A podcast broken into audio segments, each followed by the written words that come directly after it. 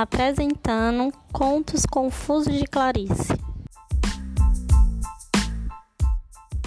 Fala ouvintes, meu nome é Samara Ferreira. Eu sou Alzivânia Saraiva. E meu nome é Carolina de Carvalho.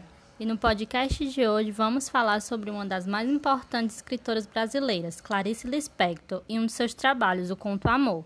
Mas antes da gente começar a falar desse conto, temos primeiro que saber quem foi a nossa grande autora brasileira. Para falar a verdade, a Clarice nasceu na Ucrânia, mas ela veio para o Brasil muito nova. Então ela é nossa, e a gente não está errado em pensar assim. Ela passou toda a infância em Recife, perdeu a mãe aos 12 anos de idade e com 15 anos foi para o Rio de Janeiro, onde passou a maior parte da sua vida.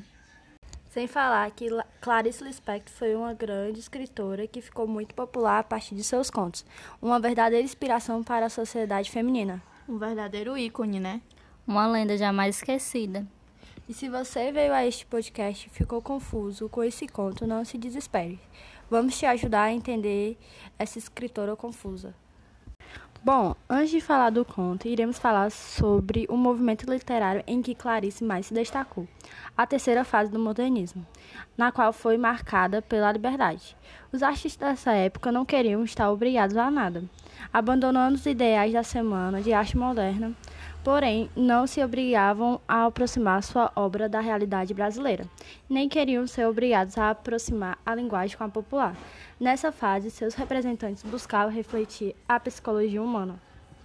Bom, com relação à geração de 45, o que a Carol falou agora, foi um movimento que deu destaque à nossa grande autora. Mas eu acredito que todo mundo já teve um contato direto ou indireto com essa autora, seja por aqueles memes, né, que ficamos, que sempre que a gente escreve alguma coisa, a gente coloca a assinatura no final, Lispector Clarice. Aqueles mesmo, que eu tenho certeza que a Clarice se revira no túmulo só de ouvir. Eu acho que ela odeia, viu?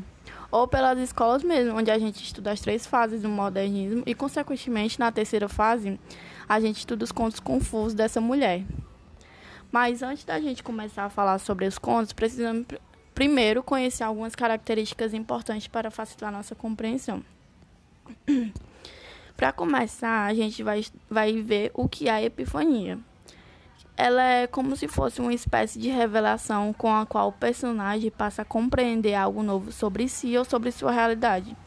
Normalmente, as epifanias acontecem em momentos aleatórios e causam reflexões intensas. Outra característica importante que a nossa autora gosta muito, mas muito mesmo de utilizar é o stream of conscience, que em português significa fluxo da consciência, que é quando o passado e o presente ficam dançando junto, eles se relacionam, sabem? Clarice tem uma maneira inconfundível de escrever seus contos. Geralmente, suas personagens são mulheres. Vivenciam situações cotidianas e passam por conflitos psicológicos, conhecido como intimista. O modo como que ela escreve aborda os conflitos da vida de suas personagens. As descrições psicológicas são, portanto, uma marca de Lispector. Chegamos no momento mais esperado, momento em que vamos entender essa obra. Não aguentava mais esperar, meu Deus. Eu vou falar um pouco sobre a personagem principal. No conto Amor, a personagem principal é Ana, uma mulher, mãe, dona de casa e esposa. Ela tinha a mesma rotina todos os dias, de forma mecânica. Ela limpava, cozinhava e cuidava dos filhos e da casa.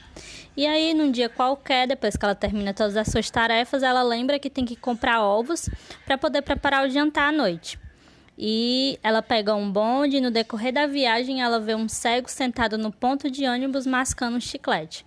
Nesse momento, Ana tem uma epifania e relaciona o cego e o ato de mascar chiclete com sua vida.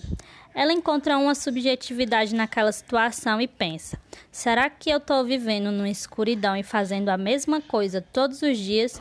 E é nesse momento que o bonde freia e ela derruba a sacola com ovos. Mas, como todo mundo sabe, Nesse conto, nada é o que parece ser.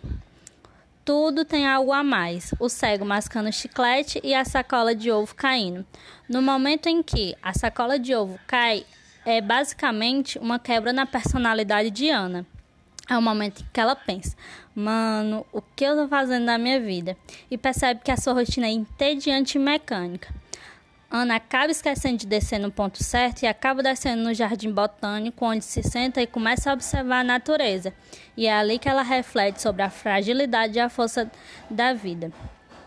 Mesmo depois de todas as sensações submetidas no jardim botânico e, e no bonde, Ana precisa voltar à sua realidade e foi andando até em casa.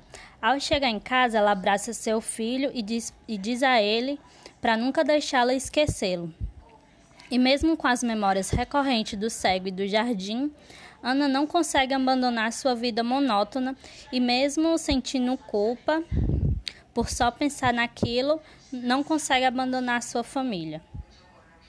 Depois dessa boa análise do poema, acredito que ficou mais clara a compreensão do texto. Também, né, com essa explicação do conto, como não ficar claro? Que deixa um pouco confuso, acredito que seja pelo principal motivo, o fato que a autora mexe com a mente humana. Isso deixa seus contos mais complicados, mas não impossíveis.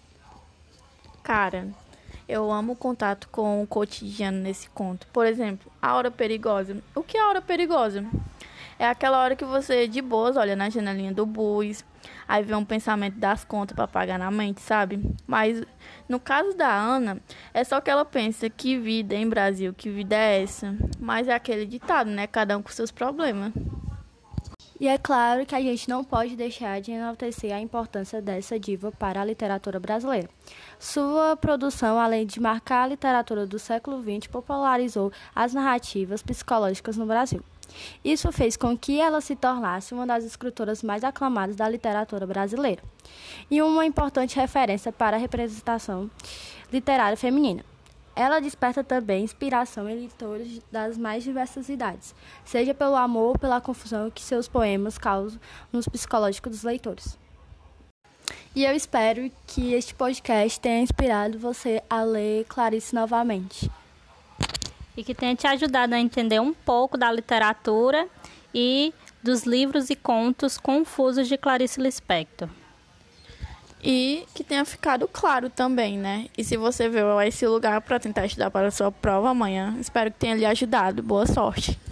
Nós te pedimos desculpa também pela epifania que esse conto causou em você.